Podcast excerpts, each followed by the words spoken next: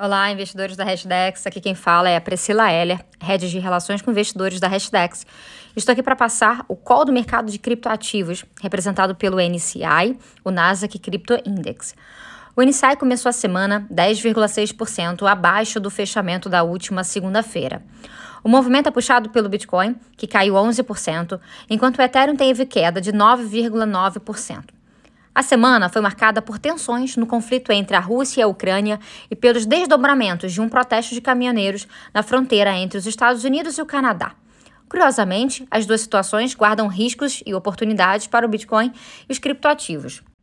No conflito do leste europeu, o presidente Putin anunciou o recuo de parte das tropas russas concentradas na fronteira para atenuar a tensão.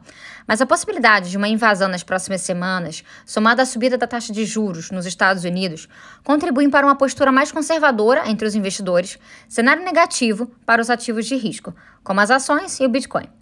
Enquanto isso, a Ucrânia deu um passo importante para facilitar a adoção de cripto.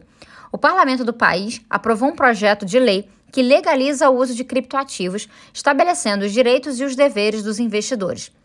A medida pode ser crucial para os ucranianos, porque com a escalada do conflito, os cidadãos precisam assegurar seu poder de compra, mesmo no caso de fuga do país ou de submissão ao domínio russo.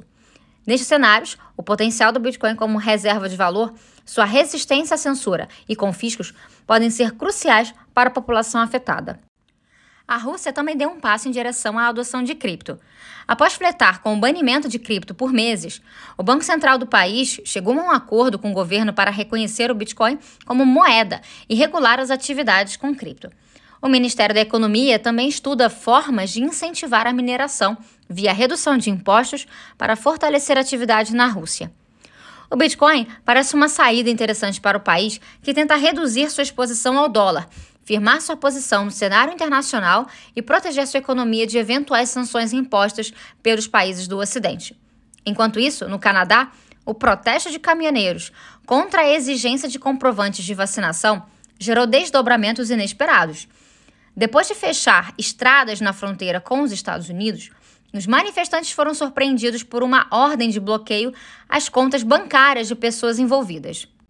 Plataformas de crowdfunding, como a GoFundMe, foram obrigadas a impedir o uso dos recursos captados para o protesto, o que encorajou o uso de cripto como instrumento de captação e conservação da riqueza, a despeito do poder do Estado. Mesmo com o fim dos protestos, o acontecimento gerou importantes debates sobre o papel dos criptoativos. Outras notícias de destaque na semana foram a inclusão do Ethereum na solução de pagamentos pelo Twitter, o projeto de lei para que o Colorado aceite pagamentos de impostos com Bitcoin. Também o interesse da NICE, uma das principais bolsas estadunidenses, em desenvolver um mercado de NFTs. E a criação pelo JP Morgan de um ambiente virtual no metaverso, Decentraland, que marca o pioneirismo dos gigantes financeiros nesse novo ecossistema. Bom, esse foi o nosso call semanal. Caso não tenham dúvidas ou sugestões, não deixem de nos contactar através das nossas redes sociais, no Instagram, arroba hashdex.cripto, Twitter, arroba hashdex, ou por e-mail, contato arroba hashdex.com. Uma boa semana!